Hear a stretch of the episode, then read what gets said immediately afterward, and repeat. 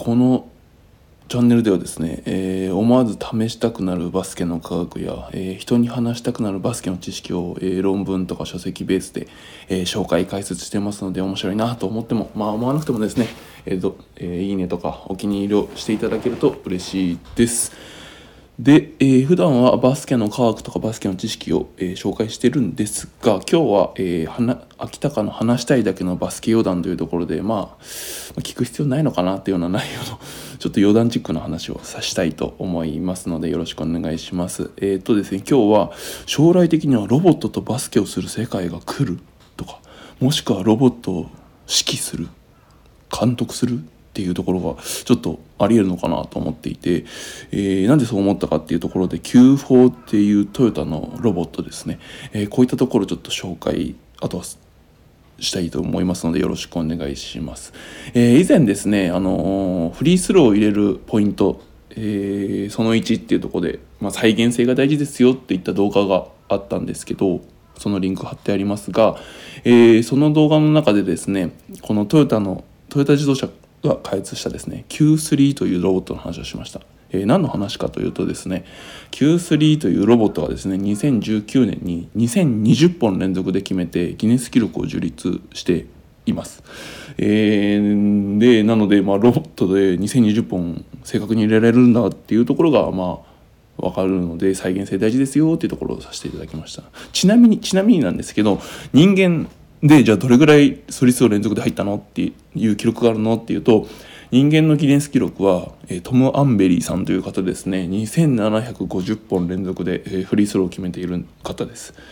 えー、しかも71歳で決められている方です。なのでまあその方がまあからその方がすごすぎて、えー、生まれた研究 QE トレーニングっていうのがあったりするのでその動画も、えー、リンク貼ってないかな貼っておきますので、えー、ぜひ見ていただければと思います。うんすごいですよね。フリースロー2750本連続とか、うん、入る気がしないですよね。2本連続は難しいのに。はいじゃあじゃあロボットの話戻ります、えー、今ですねその、えー、Q4 って言った Q3 の話したんですけど今は Q4 までその Q3 フリースローをのギネス記録2020本連続を樹立した Q3 から休法というところまで行っています。まあご存知の方もいるかもしれないですけど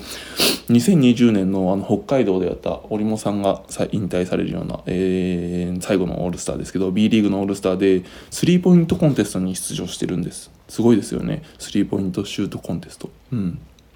しかもですね12ポイント取っているっていうところで、まあ、どんだけすごいかちょっとこれ説明できるかなしたいと思いますが、えー、スリーポイントコンテストって5本えーまあ、コーナー2本と45度2本2箇所と、えー、トップ1箇所で合計コーナー2箇所45度2箇所、えー、トップ1箇所で合計5箇所の5本、えー、25本シュートを打つんですけどそのうちの、まあ、5つだけカラーボールで、えー、2点。それが1点というところで合計、えー、30点取れる、えー、そういった競技になってます。ちょっと NBA はなんかどんどんルール変わってるみたいですけど、まあ、日本のルールはまあこういったところ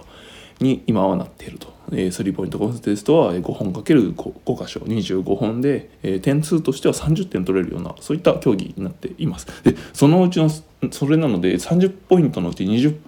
ごめんなさい30ポイントのうち12ポイント取ってるんですよね。で優勝した金丸選手がえっ、ー、と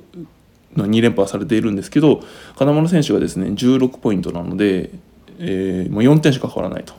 いったところで9法の凄さが分かるかなっていうところでで何がすごいかってえーと、制限時間が60秒なんですよ。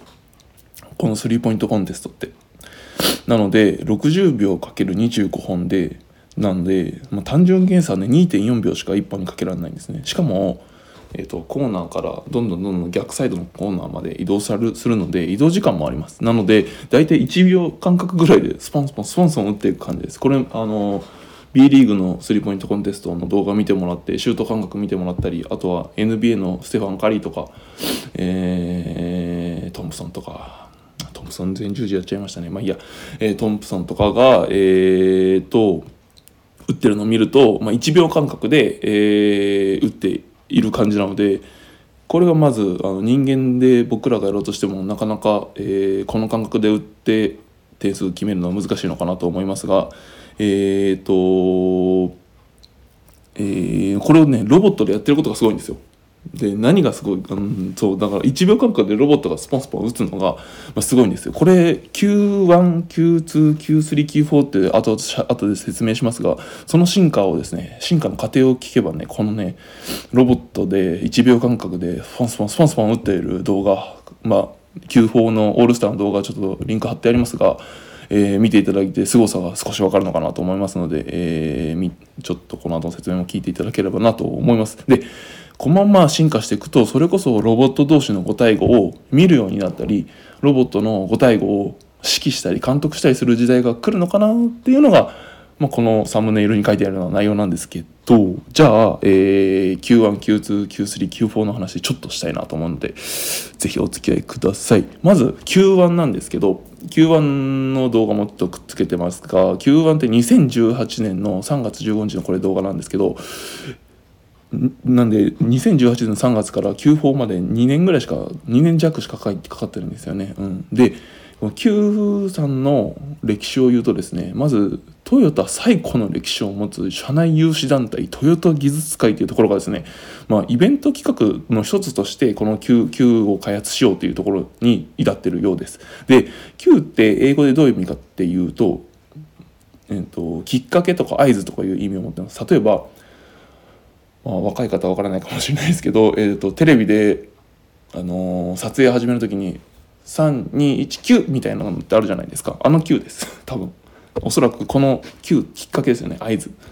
3219みたいなその9からおそらくこのロボットの9という名前が付けられていると思います、ま、英語の意味がそうなので多分おそらくそうなんだろうと思っていますが、えー、にで始まっていると。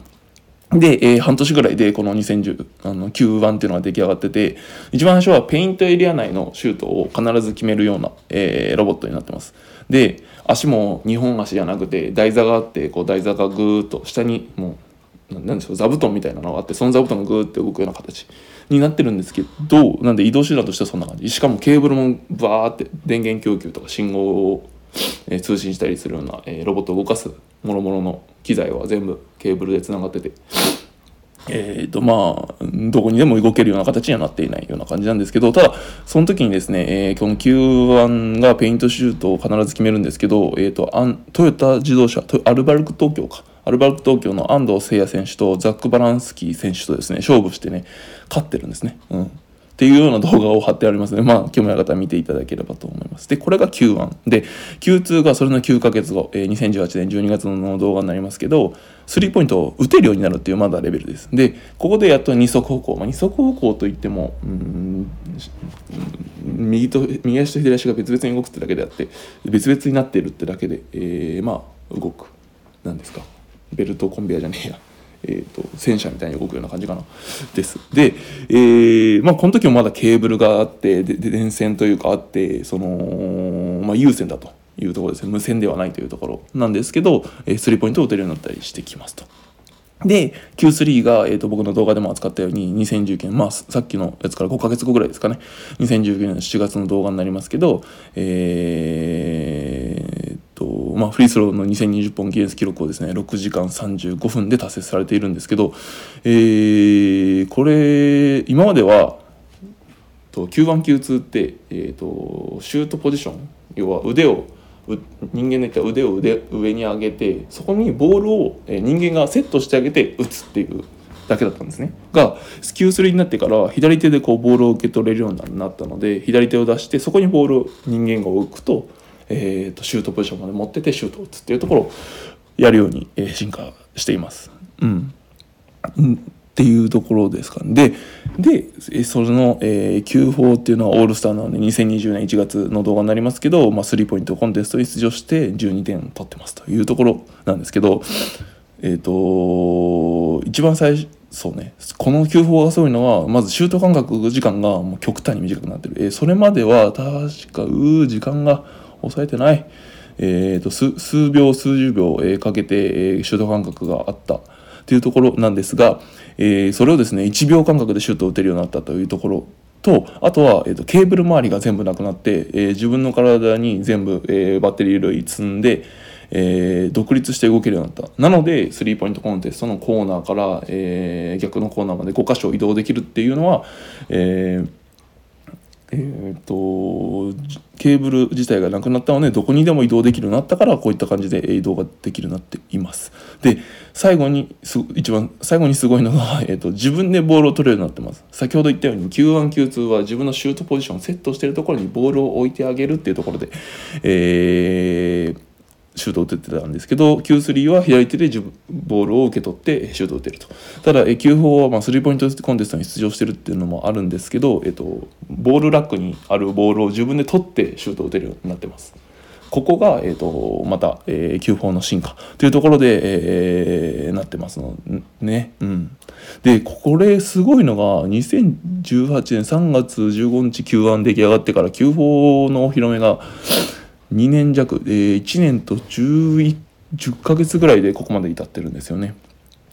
これがトヨタ自動車の、えーと、技術力なんでしょうが、えーまあ、どんどんどんどんロボットの進化をしてるとまあ今は B リーグだけですけどどうなんですかねこれ NBA とかでもなんか普通に見るものとしては面白いのでなんかどっかで NBA デビューな気がしますがそんなことないのかな？NBA でもあんのかな？まあっていうところで Q1、Q2、Q3、Q4、えー、今後もですね、進化していくのかなと思うので、ぜひ、えー、確見ていただいて、えー、楽しんでいただければと思います。今日は、えーまあ、僕が話したいだけのバスケの余談なので、えーまあ、聞いていただいた方はありがとうございます。えー、次回ちょっとバスケの科学的なところを紹介したいかなと思いますので、うんえー、ぜひ次回もよろしくお願いします。うん、そろそろ子供が起きてきちゃうのでこれで動画終了させていただきます。では本日もありがとうございました。失礼します。